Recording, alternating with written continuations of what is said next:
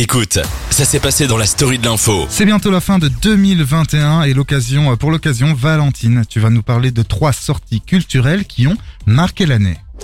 Et oui, je vais vous parler de trois sorties qui ont marqué, à mon sens, l'année 2021. Donc pour la sortie cinéma de l'année, j'avais envie de parler d'un film qui nous concerne tous autour de cette table, à part pour toi, euh, Laura. Ah. Donc en fait, c'est un film qui s'appelle France de Bruno Dumont. Donc je vais vous expliquer vite fait l'histoire. France est une comédie dramatique belgo-italien-germano-française. Il est sorti le 25 août au cinéma. Il a été projeté avant lors du Festival de Cannes le 15 juillet. Donc dans le casting, il y a Benjamin Biolay ainsi que Léa Seydoux et Blanche Gardin. Donc l'histoire raconte la vie frénétique d'une journaliste star de la télévision, France Demeure, incarnée par Léa Seydoux. Cette journaliste superstar travaille pour une chaîne de télévision. Elle est mariée à Fred Demeurs, donc Benjamin Biolay, qui est un écrivain en manque de succès et elle est épaulée par son assistante Lou Blanche Gardin. France est reconnue partout où elle va. Elle est suivie par des paparazzis. Elle se rend à des soirées mondaines où ils demandent à la, prendre en photo à chaque coin de rue.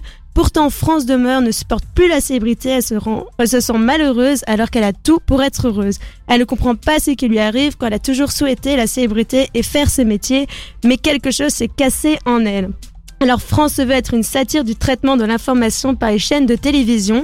Le film présente les journalistes comme à la fois responsables et victimes du système médiatique d'information en continu qui engendre une course à l'audimat, à la surmédiatisation et à la course au buzz. Une petite précision euh, pour vous, le personnage de Léa Seydoux et de Blanche Gardin ne représente évidemment pas dans la vraie vie les journalistes.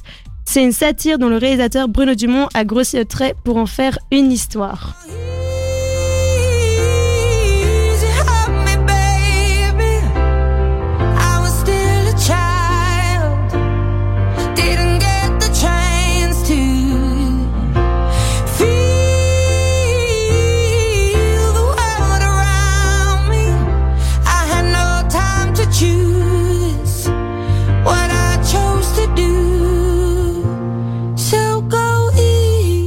Je crois que vous avez tous reconnu la voix de la chanteuse. Ah ouais, j'adore Rihanna.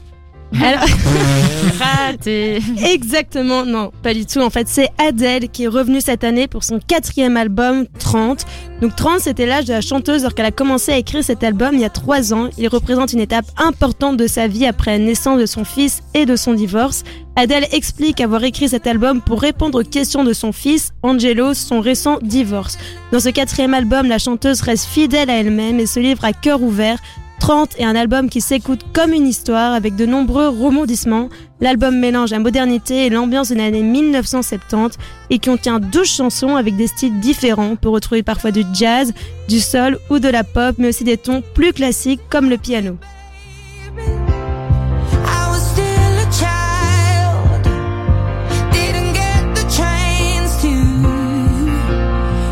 Alors évidemment, euh, un album euh, d'Adèle, j'allais dire Angèle, pardon, ne pouvait pas exister sans piano-voix. Donc comme par exemple To Be Loved. euh, Enfin en gros, c'est euh, un dernier au revoir à son ex-compagnon. On va en écouter un extrait.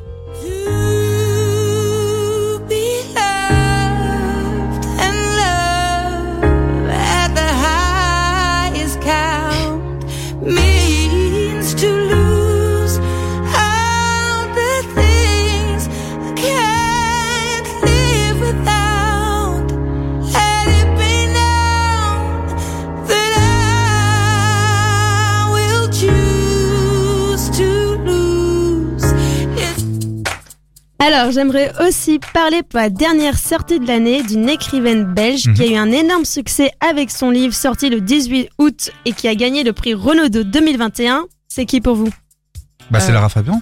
Ah oui, un livre. Grande écrivaine, ouais. Non, mais c'est Amélie Nothomb. Amélie Nothomb. Oui, Ouais. c'est Amélie Nothomb. Donc euh, son livre Premier sang est son 30e roman. Il rend hommage à son père décédé le premier jour du confinement en mars 2020. L'écrivaine n'a pas pu lui dire au revoir, alors elle a décidé de lui dédier un livre où elle lui rendait la vie en le faisant parler à la première personne du singulier.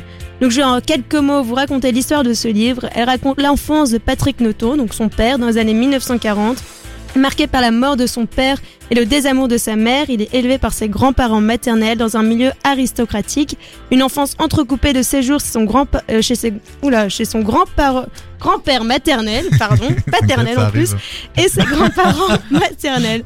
Alors plus tard, il deviendra diplomate et en fait ce livre est super car il est traversé par euh, plusieurs, enfin, plusieurs époques de la vie du, du père d'Amélie.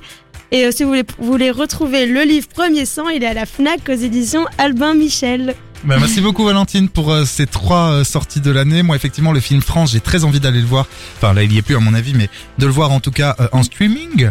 Euh, et euh, Amélie Nothomb, j'aimerais bien lire son livre Premier sang parce que c'est une, une auteure que j'apprécie particulièrement. Je sais pas ce que si vous vous aimez Amélie Nothomb. Ouais, bah Ouais. c'est euh, une grande, oui, effectivement, une grande auteur, une référence. C'est une Une référence référence. de la francophonie De la- et de la Belgique. La France. Exactement.